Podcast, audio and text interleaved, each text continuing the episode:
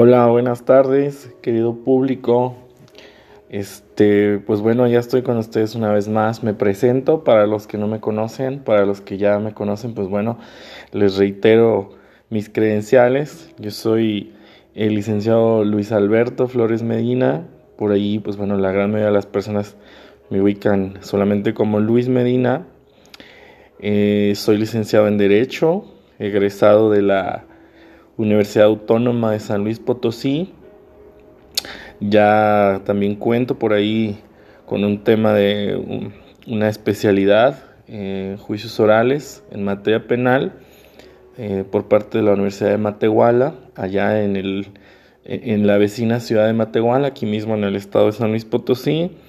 Y pues bueno, eh, soy, aparte de ser abogado postulante, soy catedrático de universidad, por ahí en algunas universidades particulares, en la licenciatura en Derecho.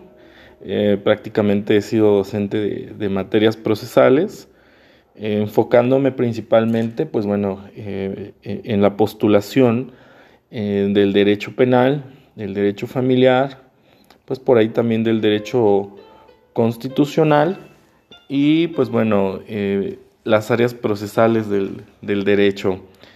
También soy instructor y capacitador en, habilidades de litigación oral, sobre todo, enfocadas eh, muy particularmente, pues bueno, a lo que es el nuevo sistema de justicia penal eh, de, corte adversarial y cuya característica principal pues es la oralidad, ¿no? Lo que hoy en día conocemos como el sistema acusatorio o juicios orales.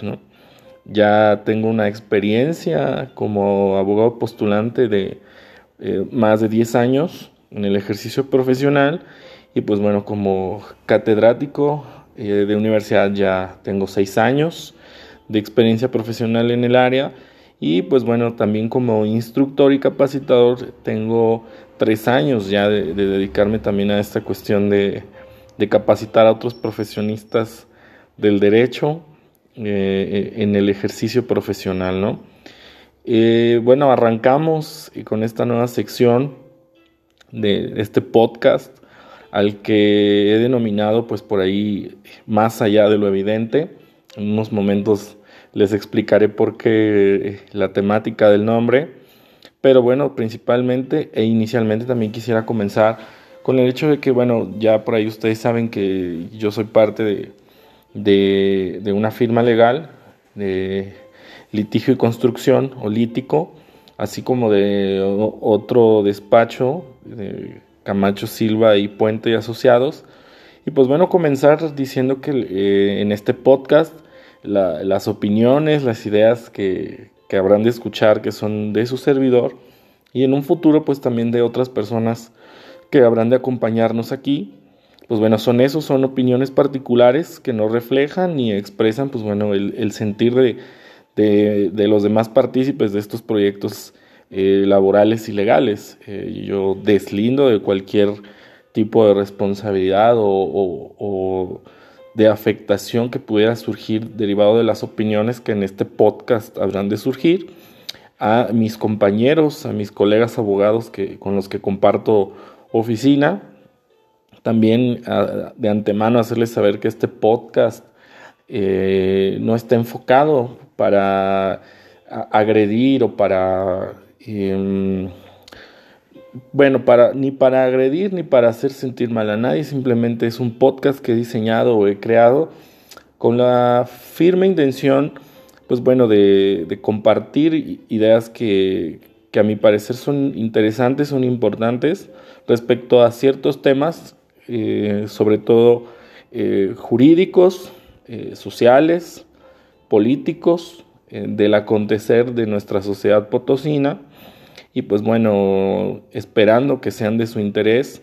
Como bien saben, ustedes por ahí tengo un canal de YouTube dedicado pues básicamente al tema de la enseñanza del derecho, del derecho procesal penal, con una sección denominada pues clases para estudiantes de derecho. Este podcast eh, si bien podremos abordar algunos temas también de naturaleza procesal, pues bueno, lo, principal será abordar temas un poquito más eh, comunes de la vida social, de la vida legal, este, política de, nuestra sociedad eh, con la finalidad de que podamos entre todos, entre ustedes y yo, pues bueno, alcanzar puntos de partida, puntos de opinión concurrentes y, debatir en cuanto a algunos otros, ¿no? Y pues bueno, habiéndose dicho todo esto, les agradezco su atención de antemano. Este es el primer podcast. Eh, espero que salga bien y pues bueno, también que, les guste. Esta es una sección eh, destinada pues básicamente a analizar eh, qué cuestiones no alcanzamos a ver nosotros como ciudadanos más allá de lo evidente, ¿no? O sea, por eso su, su nombre. Y pues bueno, el primer tema con el que me gustaría empezar, pues es un tema complicado. Eh, esperemos por ahí que mm, puedan surgir opiniones respetuosas, claro, eh, para poder generar este enriquecimiento respecto a, estas opiniones que puedan surgir y pues bueno, que todos podamos alcanzar a comprender los distintos puntos de vista que existen en nuestra sociedad. Y pues bueno, el tema con el que me gustaría iniciar este, este primer podcast, pues bueno, es el tema de eh, el, feminicidio. Y para no abundar mucho en la parte eh, jurídica de, este tema, pues bueno, bastará o, resumiremos eh, este tema de feminicidio como, pues, bueno, la ley lo contempla como la privación de la vida de una persona del sexo femenino, pero cuando existan razones de género para privarle de la vida, es entonces cuando se clasificará tal muerte como feminicidio. Eh, bueno, las razones de género que, la ley contempla precisamente en el artículo 135 del Código Penal, pues son diversas y pues bueno, eh, eh, aglomerándose en un total de siete fracciones que contemplan distintas hipótesis. eh, que la gran mayoría de las personas no conoce, los profesionistas del derecho, pues bueno, y los que se dedican, nos dedicamos al tema del ejercicio profesional en materia penal, pues bueno, sabemos cuáles son estas razones de género, pero resumidamente, pues es eh, cuando haya existido una relación de confianza, principalmente de confianza o de parentesco entre la víctima y su victimario, también cuando se cometa para ocultar eh, la violencia sexual, eh, ejercida sobre la víctima, es decir, casi, y aquí es un tema toral, porque la verdad es que casi siempre, me atrevo a decir que un 80% de los feminicidios se cometen para ocultar violencia sexual, es decir, para ocultar principalmente pues el, el delito de violación, ¿no? Y bueno, también cuando se inflinja a la víctima pues, lesiones o mutilaciones infamantes o degradantes previo a la, privación de la vida. Incluso actos de necrofilia también pueden ser considerados eh, pueden ser considerados para clasificar un homicidio de una mujer como feminicidio. Aquí hay un tema de un problema con esta clasificación, con esta eh, eh, el tema de esas lesiones infamantes o degradantes. La, la audiencia que que me escucha y aquellos que no están relacionados con estos términos, pues bueno, básicamente se trata de cuando existe en la víctima, pues bueno, evidencia de lesiones que estén destinadas a, la humillación, eh, pues básicamente post-mortem, ¿no?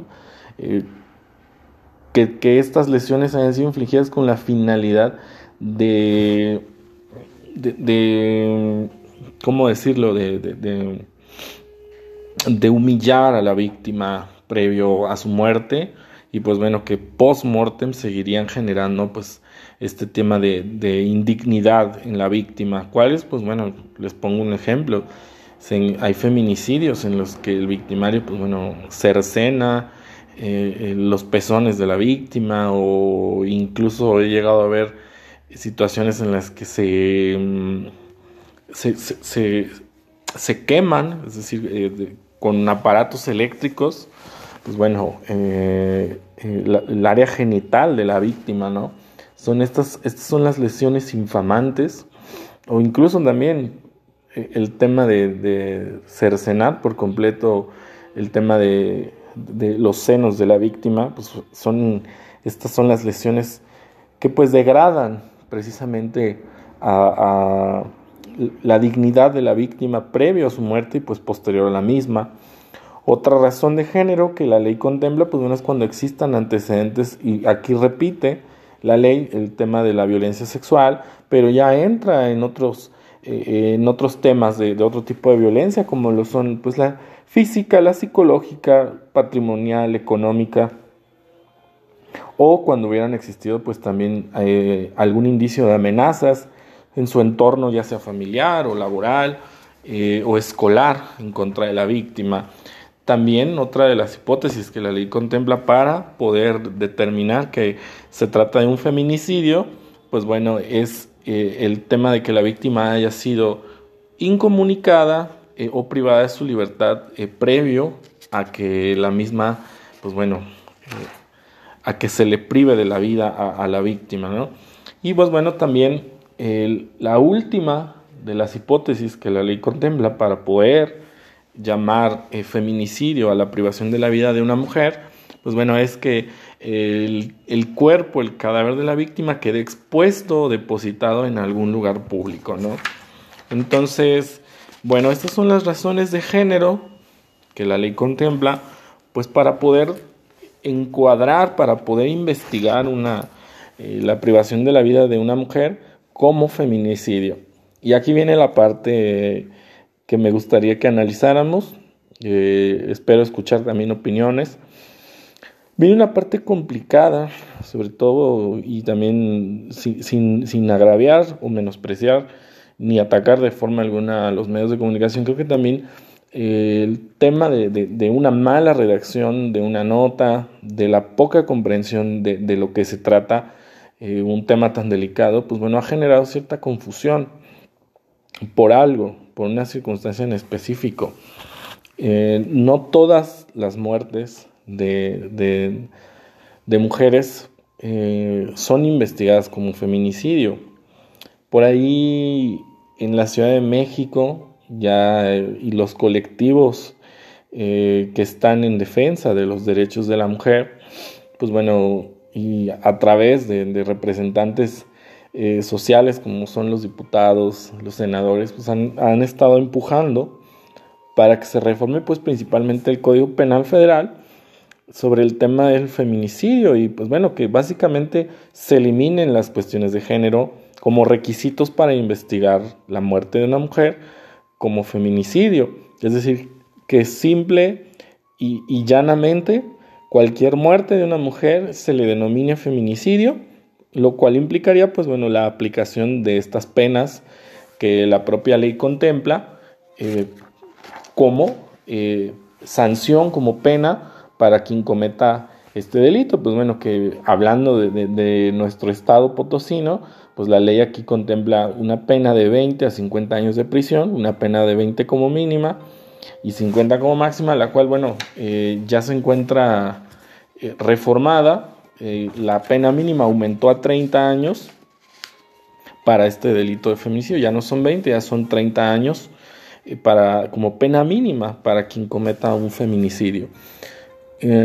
Pros y contras, bueno, a favor o el, de, de, todo esto, pues bueno, sí que al final del día cualquier muerte de una mujer tendría que ser investigada como feminicidio con estas sanciones que, que, ya les he comentado, con esta penalidad tan elevada que, a la que se le puede imponer al, al probable responsable o a quien resulte pues así, eh, culpable de un feminicidio.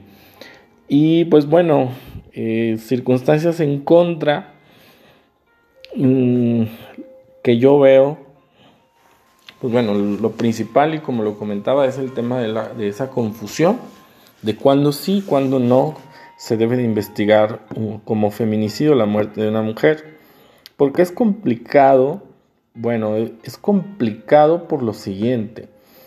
Eh, nuestra sociedad mexicana, la cual pues yo he catalogado la verdad de violenta, porque somos una sociedad violenta, así lo demuestran las estadísticas de homicidios y feminicidios, que somos una sociedad violenta, pues bueno, nos han mostrado en los últimos años que cada vez es más común y más frecuente pues la incorporación de, de personas del sexo femenino a las filas de estos grupos delictivos a los que pues el gobierno a veces ni siquiera se anima a llamarles delincuencia organizada, ¿verdad? En las fiscalías todavía les cuesta mucho iniciar carpetas de investigación por delitos de delincuencia organizada. Siempre tratan de, minimizar eh, o de atenuar las conductas, porque bueno, al final de cuentas las fiscalías también eh, están integradas por personas, por seres humanos, y bueno, al final del día es, claro que el, el Estado mexicano, del, del que son parte las fiscalías, pues siempre va a tratar de aminorar un poco ese tema de, la delincuencia organizada, pues bueno, para que nosotros como sociedad no, no, tengamos una sensación mayor de la que tenemos de, de, temor, ¿no? de incertidumbre, de zozobra. El problema se presenta en que este fenómeno social de que cada vez son más las mujeres que se encuentran incorporadas a las filas de, estos grupos delictivos, pues bueno, terminan eh, con destinos pues no, no, no, no, no exitosos, por decirlo de alguna forma, pues al igual que, los varones que, integran estas, estas organizaciones, pues bueno, sus opciones son pocas. Si terminan recluidos en un centro de reinserción o de reclusión, es decir, en la cárcel, pues bueno, yo creo que es lo mejor que les puede ocurrir. Los peores escenarios, pues ya todos los conocemos, ¿no? Que terminen muertos en enfrentamientos con las fuerzas del orden federal o, pues bueno, simplemente en enfrentamientos con grupos delictivos eh, adversarios de los mismos.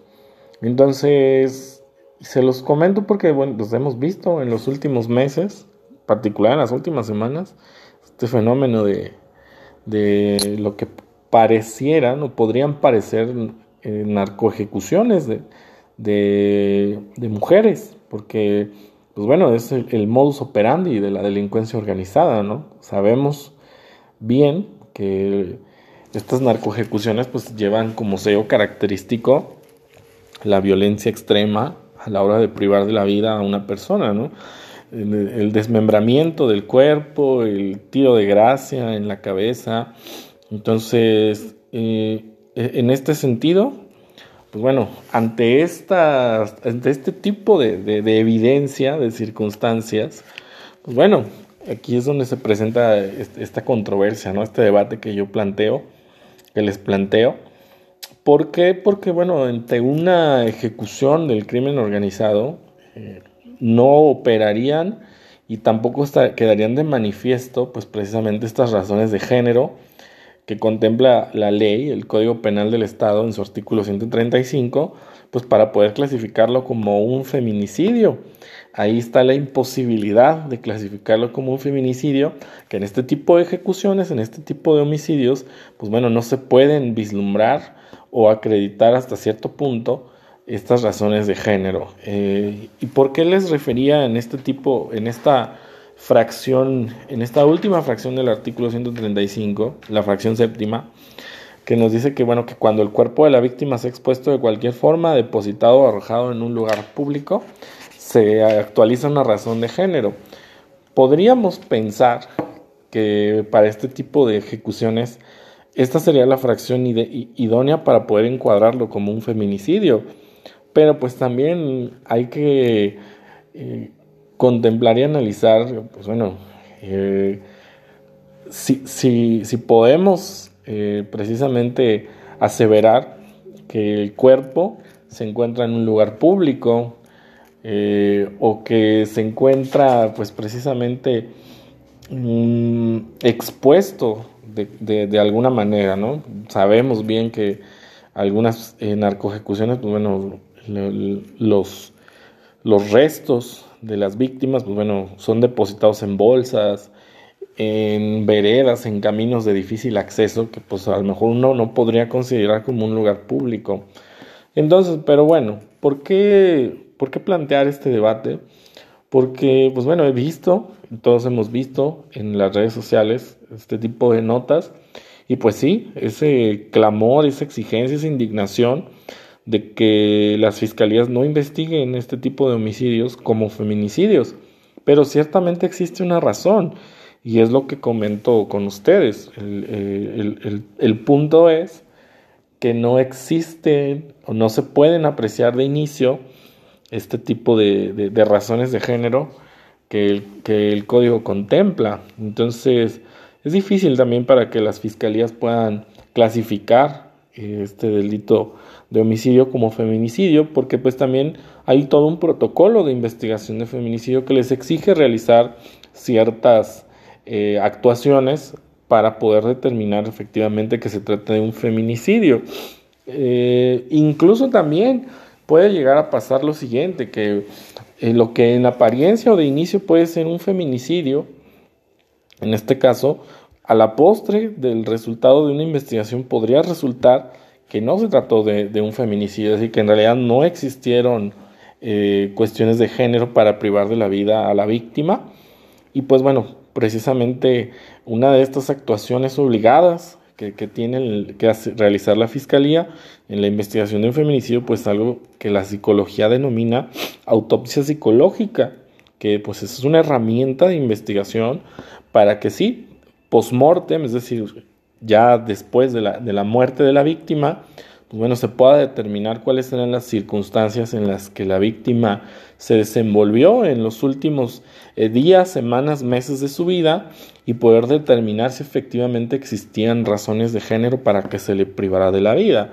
Esto pues a través de técnicas y herramientas psicológicas con las que el, el psicólogo trabajará y se hará llegar para poder tomar esta determinación, porque incluso una investigación que inicialmente se haya clasificado como feminicidio puede llegar a ser descartada como tal, dependiendo de lo que arroje la investigación eh, de estos hechos. Entonces, es importante eh, para nosotros como sociedad entender, ¿sí? entender no, no significa lo mismo que aceptar, entender que no todas las muertes de, de, personas del sexo femenino constituyen al menos jurídicamente un feminicidio.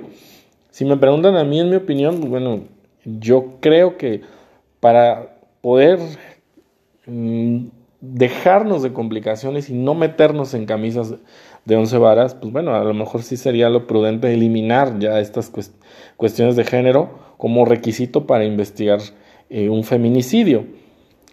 Simple y sencillamente que todas las muertes de, que cualquier muerte de una mujer se investigue como feminicidio.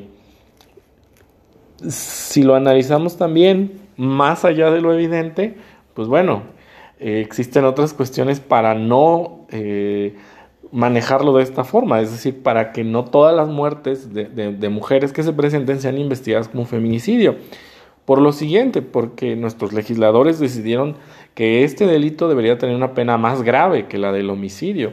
Entonces, si lo analizamos desde otro desde otro tamiz, desde otro prisma, a través de otro prisma, pues entonces podemos decir, bueno, vale la comparación, al menos en mi opinión, vale la comparación de decir, bueno, ¿por qué un homicidio y un feminicidio tienen penalidades distintas? Si al final lo que protege cada eh, delito, pues es eh, eh, la vida, ¿no?